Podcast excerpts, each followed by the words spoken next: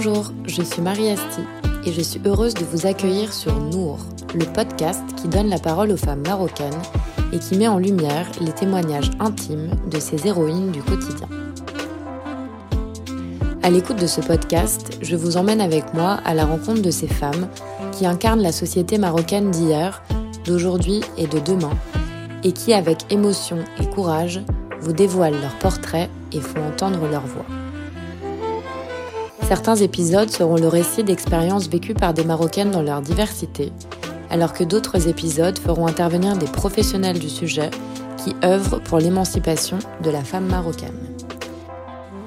Je vous souhaite une bonne écoute et à très bientôt sur Nour.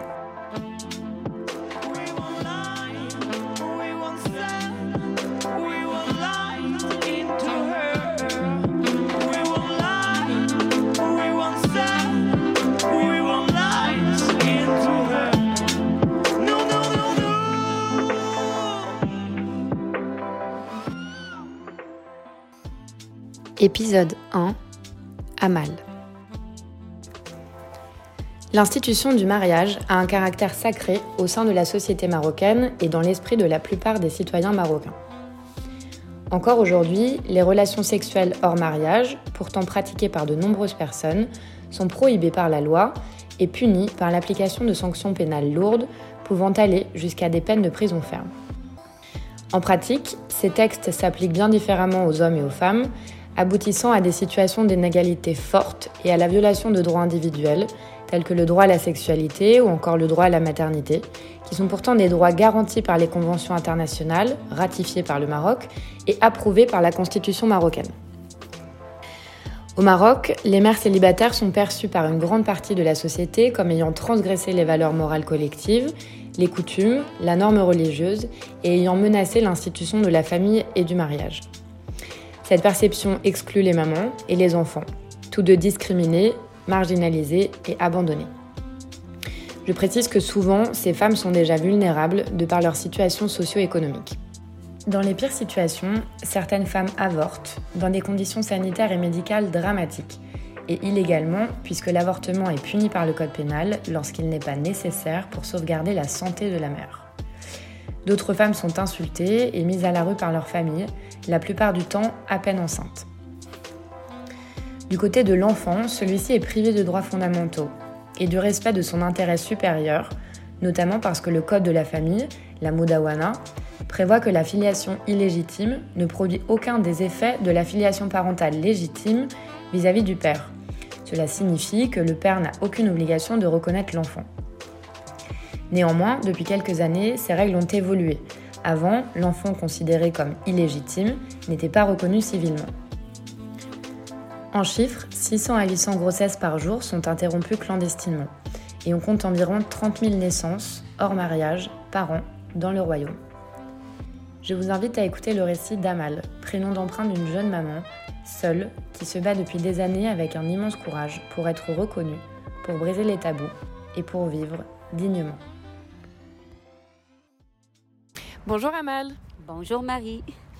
Peux-tu s'il te plaît te présenter, nous donner ton âge, ta nationalité? Bah, Je suis marocaine. Euh, d'origine de, de, Casa. Je suis née à Casa. Euh, j'ai 45 ans. Euh, bah, euh, j'étais d'une bonne famille. Ce sont les, familles qui vivent en moyen à, Casablanca. Je suivi mes études comme toutes, euh, comme toutes les, filles. Alors, euh, j'ai eu mon, mon, bac. Après, j'ai suivi mes études à l'université de droit arabe. Et donc, et donc tu es maman d'un jeune garçon qui a... il a 22 ans, mon garçon. ça pas été trop difficile euh, d'élever un enfant, comme je suis une mère célibataire. Euh, mais bon, euh, avec l'aide de ma famille, comme si c'était pas dès le début, mais après, ma famille, ils m'ont vraiment euh, soutenu, ils m'ont aidé, que j'ai pu, parce que ce que j'ai cherché tout le temps, c'est un entourage familial pour mon, mon fils. Que je l'ai trouvé en fin de compte. Ça n'a pas été vraiment trop facile, mais en fin de compte, je l'ai trouvé. Alors, j'ai essayé de d'équilibrer, d'être équilibré avec mon, mon fils, de ne lui jamais mentir. Euh, dès qu'il avait l'âge de entre 4 ans, 5 ans, j'ai commencé à lui dire la vérité. Euh, il a pu me comprendre. Il a, euh, parce que, bon, en tout cas, c'était une histoire d'amour avec son père. On était fiancés. Les, les, familles se, se sont rencontrées et tout ça. Alors, alors, euh, ça a pu se comprendre, euh, même de ma famille en plus euh, que de mon fils, en fin de compte. Alors, tu vas, tu vas nous raconter justement ton, ton, histoire. Est-ce que tu peux, avant tout, nous, nous raconter comment tu as rencontré le papa de ton fils et quelle histoire vous avez vécue ensemble avant que, que, que ce bébé n'arrive? Bah, J'étais en sixième année de lycée.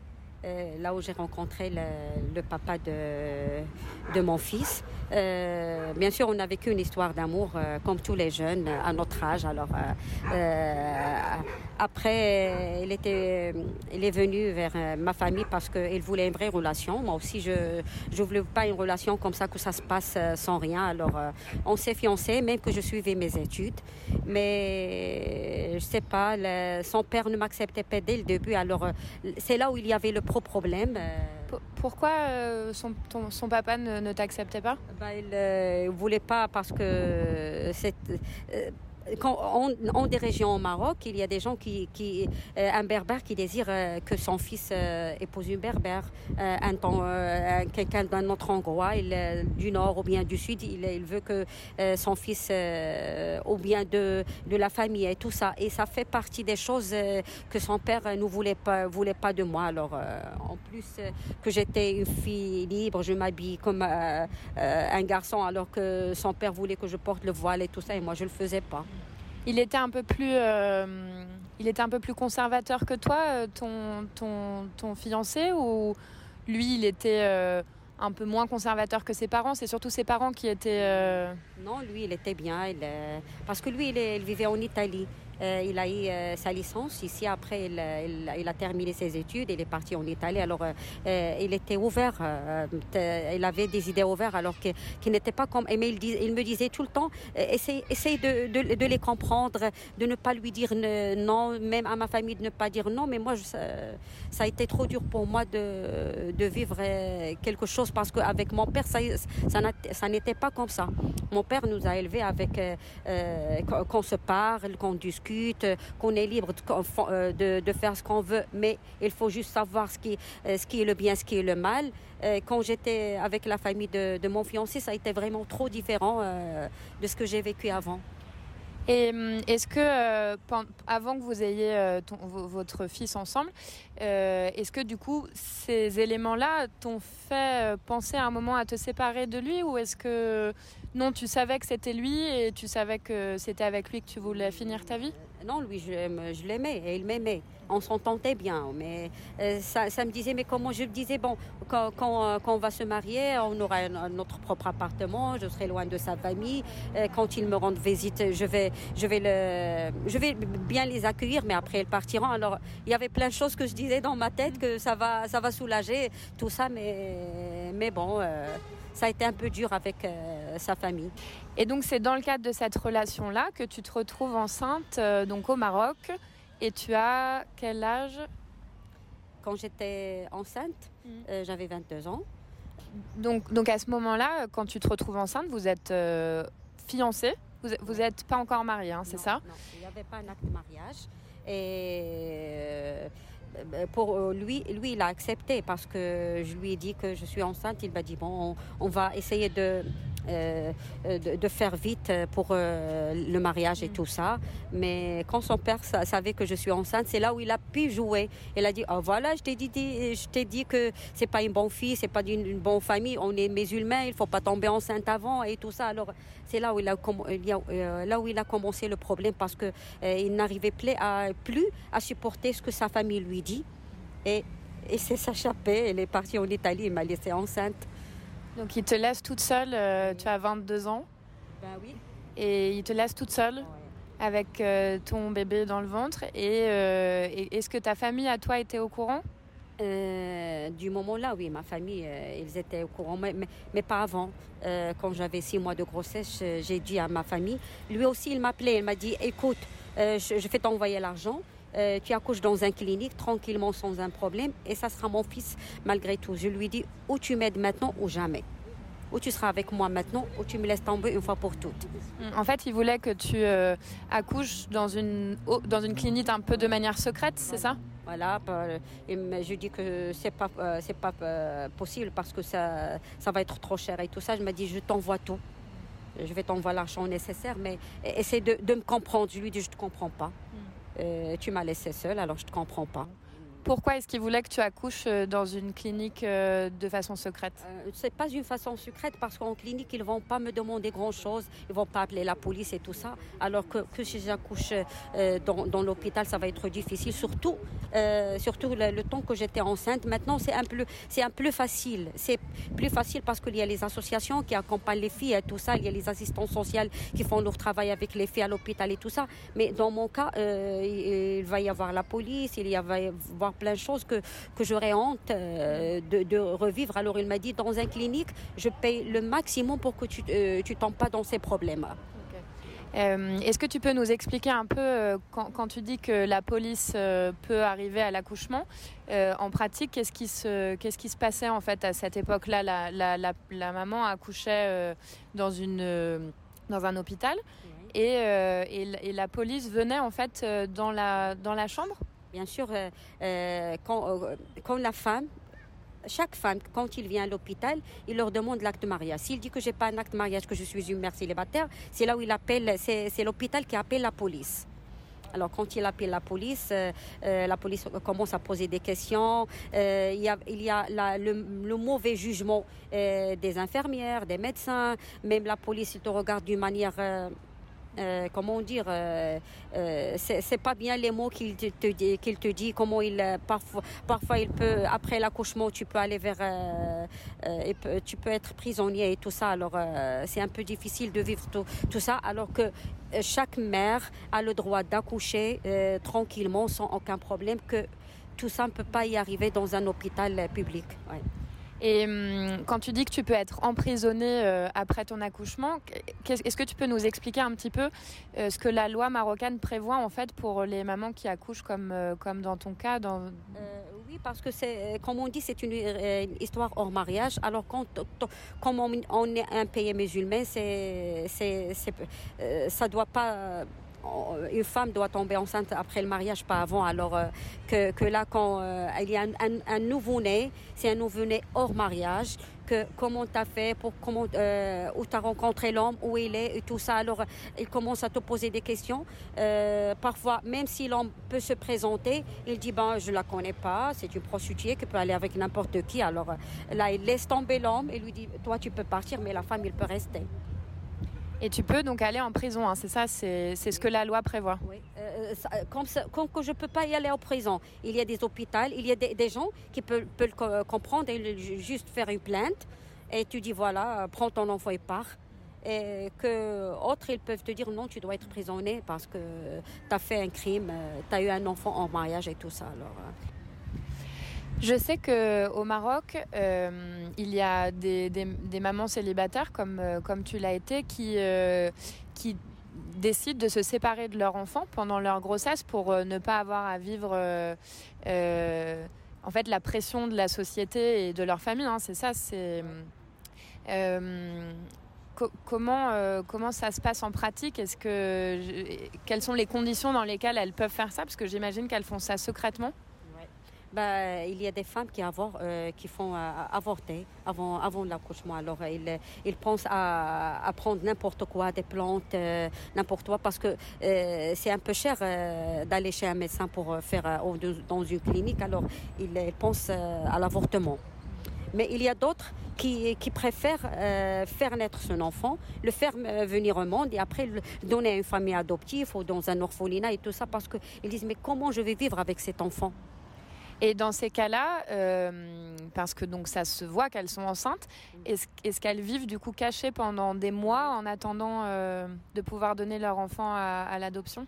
Euh, ben oui, mais maintenant, maintenant euh, si je parle de ma période que j'étais enceinte et la période maintenant, c'est plus facile parce qu'il y a des associations qui font l'hébergement, qui hébergent des femmes enceintes. Alors là, elles peuvent être hébergées, mais même s'ils sont hébergés et les associations peuvent les aider pour inscrire l'enfant et tout ça, mais il y a quelques femmes qui disent non, mais la famille, la honte, ils vont me tuer parce qu'il y a des, des, femmes qui vivent dans les, les campagnes et des, des, les hommes, le père, les frères, euh, les, les qui sont un peu durs, qu'ils peuvent même vraiment la tuer. Alors elle préfère d'abandonner cet enfant que, que d'être attaquée par sa famille. Que d'autres femmes préfèrent garder leurs enfants et subir tous ces problèmes-là.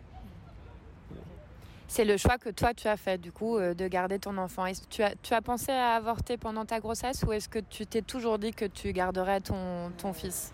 Non, je, pour être franche, au début, je me disais, mais euh, comment le faire avorter? Alors j'ai pensé, mais le temps que, pour te dire, j'ai rassemblé une somme d'argent.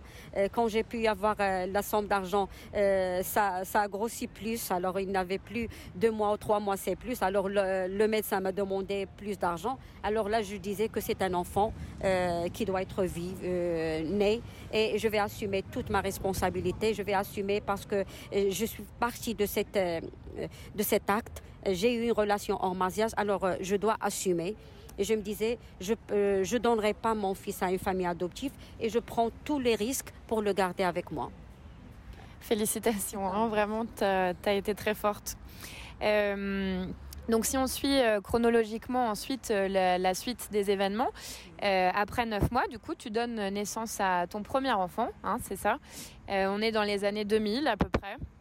Euh, comment se passe ton accouchement? Est-ce que tu es entourée Par qui tu es entourée euh, C'était un peu difficile. Entourée et non entourée entourée de la famille et rejetée par la famille en même temps parce qu'ils euh, n'osent même pas regarder à l'enfant. Ils disent que c'est un enfant hors mariage.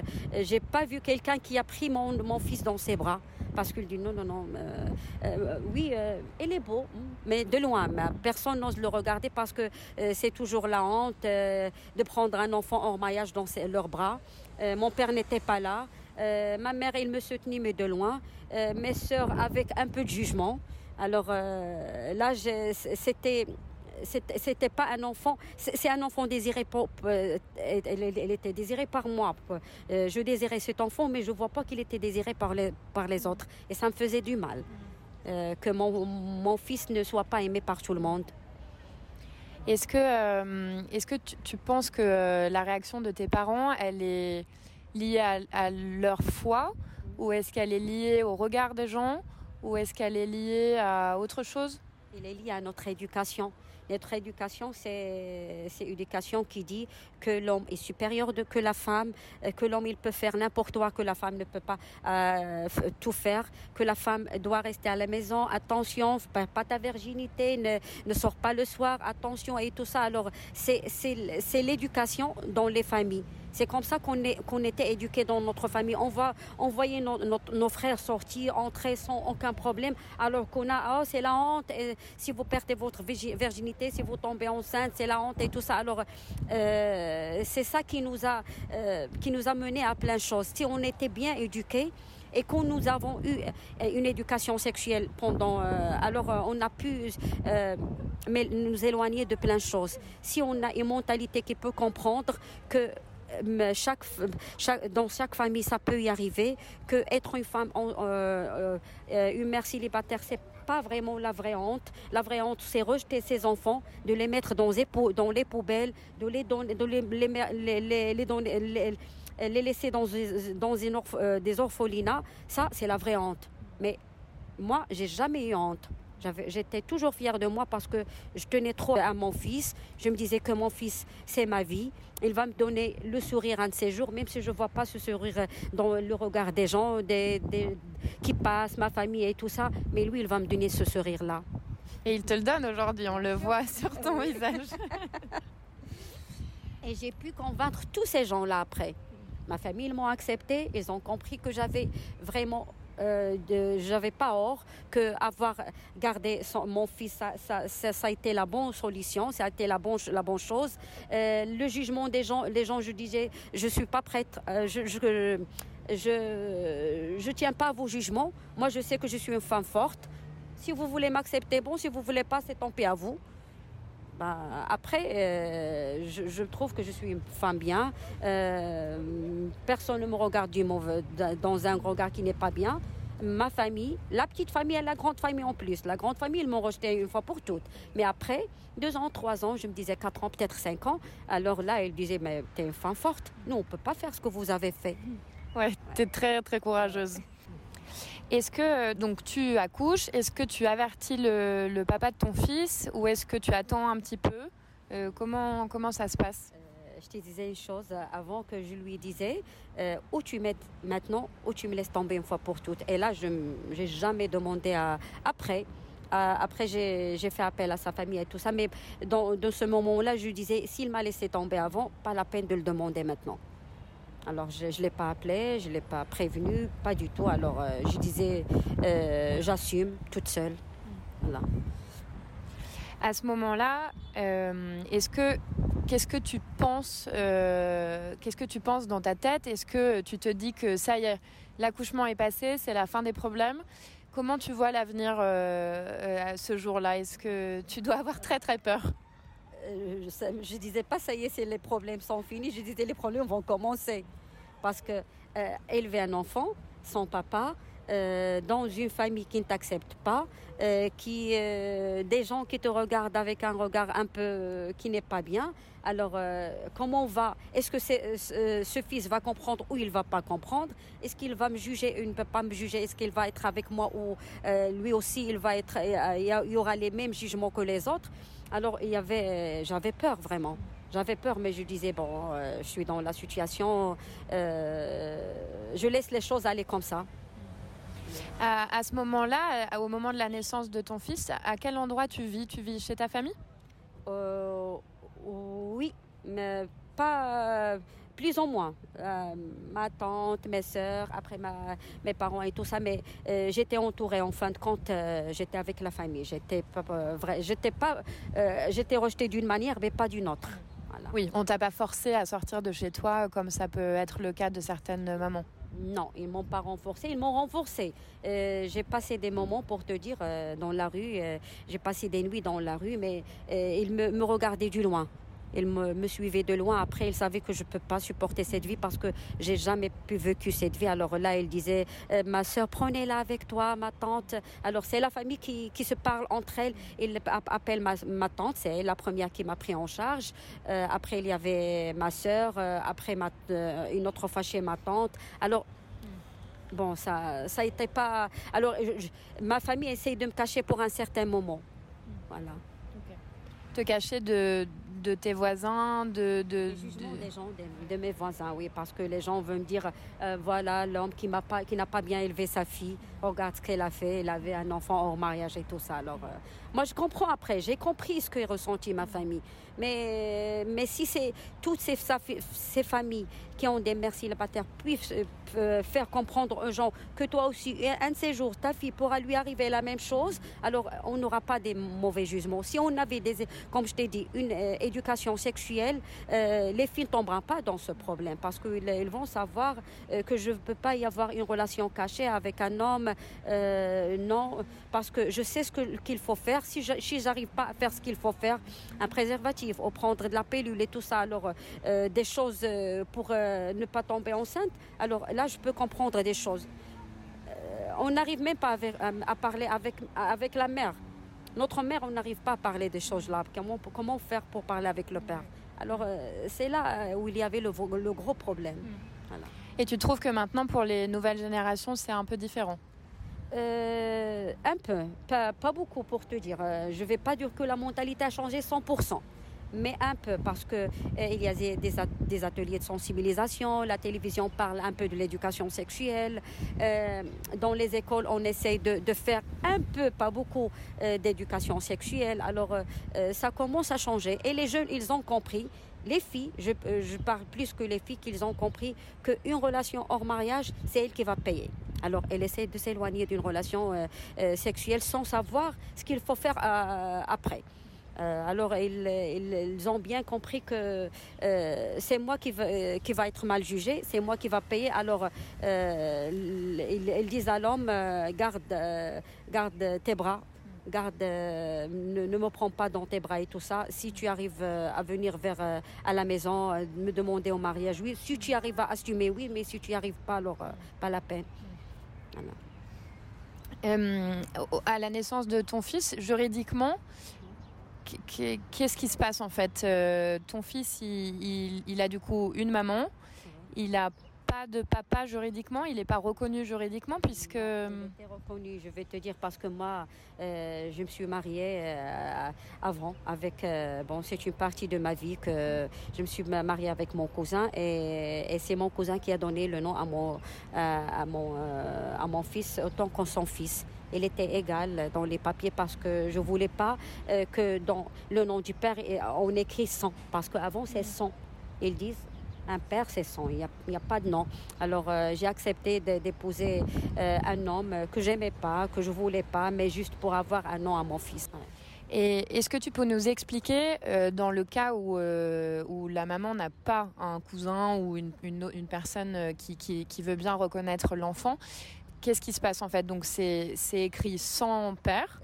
Euh, ça, a été dans l'époque. Je parle pas de maintenant. Maintenant, on donne un, nom, euh, un nom au, du papa et ce sont des noms qui commencent par Abd, Abd, Samad, Abdelhaq. Ce sont euh, des noms comme ça. Et on donne un nom, un nom de famille euh, comme ça qu'on trouve dans, un cahier la, euh, à la commune urbaine et on choisit un nom. Ça peut être Mernissi, ça peut être euh, plein de choses. Alors c'est un nom qu'on choisit. Ça peut être même le vrai nom de famille du père. Si on le trouve dans ce cahier, on pourra le choisir. Maintenant, euh, c'est un peu différent. Avant, c'était pas comme ça. Parce que la Moudawana a changé. Ça ne restait pas la même parce qu'il y a des, associations qui ont bien travaillé sur cette cette problématique que euh, inscrire à l'enfant à l'état civil, c'est son droit. Euh, il faut donner un nom à ce, cet enfant. Il ne doit pas rester anonyme. Alors, pas la peine d'écrire son du nom du père. Il faut écrire un nom, même si c'est pas le vrai, mais il faut écrire un nom. Voilà. Comment, euh, comment se passent les premières années euh, quel est, le, quel est le regard que tu as sur ton, sur ton fils? Est-ce que, est -ce que tu arrives à tisser une relation avec lui? Oui, ça, ça, a été vraiment le vrai but pour moi, que, que mon fils puisse m'aimer, qu'il puisse me comprendre, euh, qu'il puisse savoir que je peux tout faire pour lui, même s'il n'y a pas un père. C'est un peu, pour te dire, c'était pas facile, parce que euh, un enfant, il doit être élevé entre euh mère et père.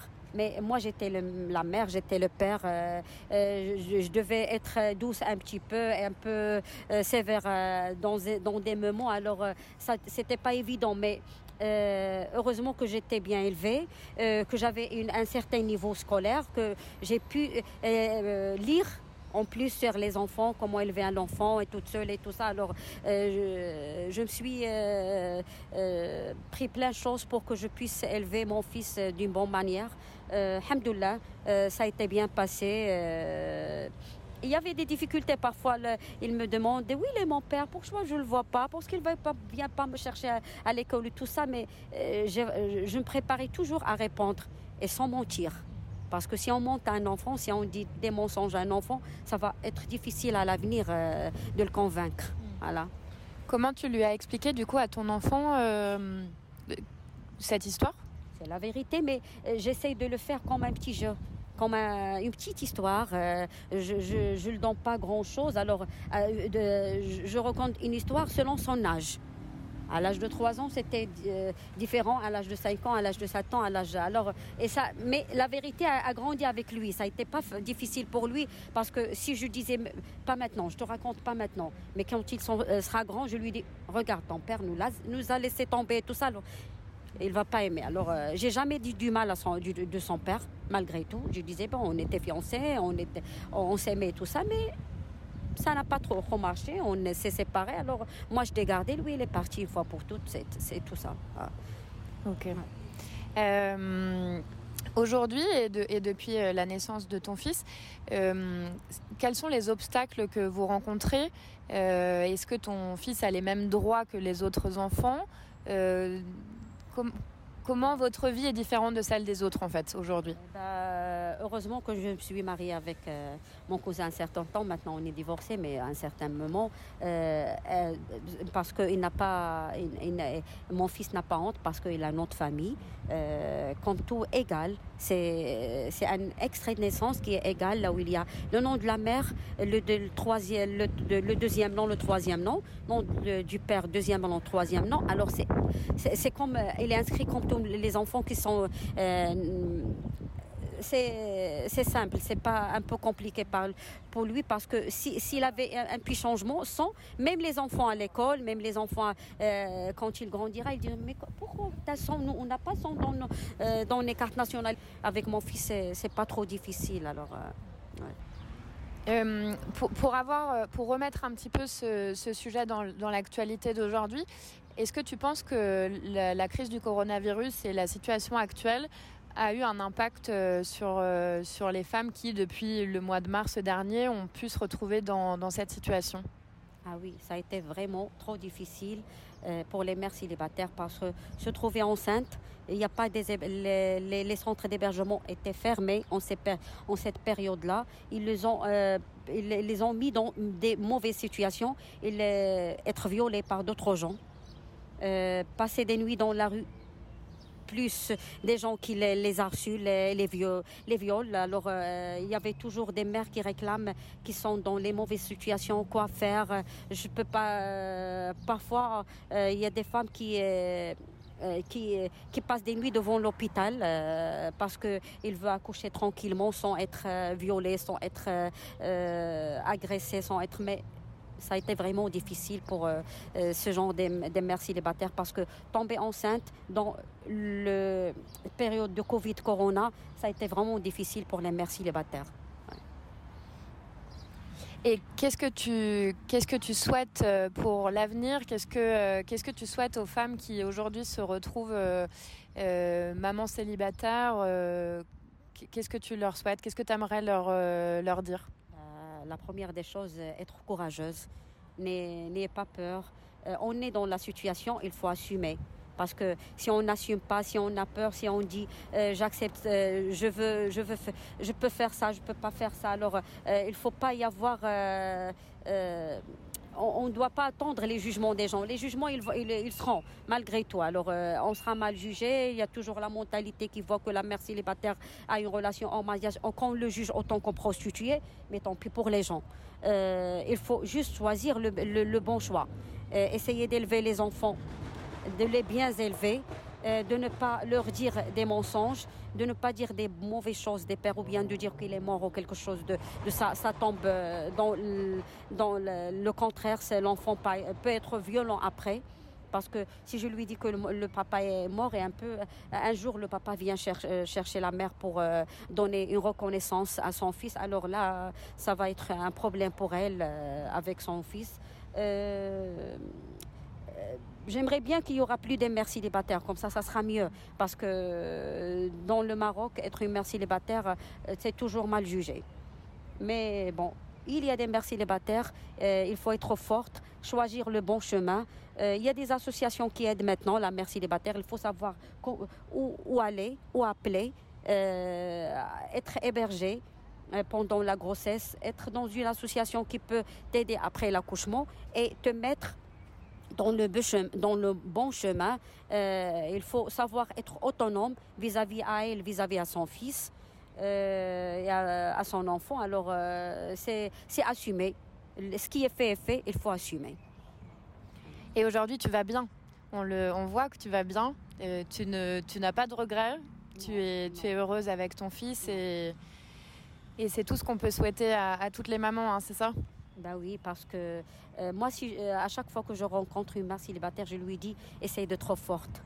Mais euh, ne choisissez jamais d'être une prostituée parce qu'il y a des mamans en fin de compte qui disent bon, je trouve pas du travail, je serai mal jugée, c'est mieux de trop prostituer. Alors là, c'est un mauvais choix. Mais il y a plein, plein de mères célibataires qui ont fait ce choix-là. Il y a plein de mères célibataires qui ont mis leurs enfants à l'orphelinat, qui ont, bien les donné à des des familles adoptives. Un enfant doit être élevé avec sa mère et la vraie mère. Est-ce que tu as un autre message à faire passer? Est-ce que tu penses qu'on a oublié de, parler d'un sujet qui te tenait à cœur? euh, Essayez de ne pas les juger, essayez de les aider, les parents, les gens, aidez ces mères-là. Ne les laissez pas tomber. Euh, il, y a, il y a même euh, des mères qui, qui sont allées vers le suicide parce qu'ils ne savent pas quoi faire ils se sont perdus, ils se sont suicidés. Mais pourquoi les, les juger à tel, à tel point d'aller se suicider? Essayez de les aider. Euh, ça va leur donner de la force. Euh, peut-être un jour, il aura, cette, cette, mère, elle aura des enfants. Il sera bien élevé ses enfants. Il va, il va les, comment dire, les protéger pour ne pas tomber dans la même problématique.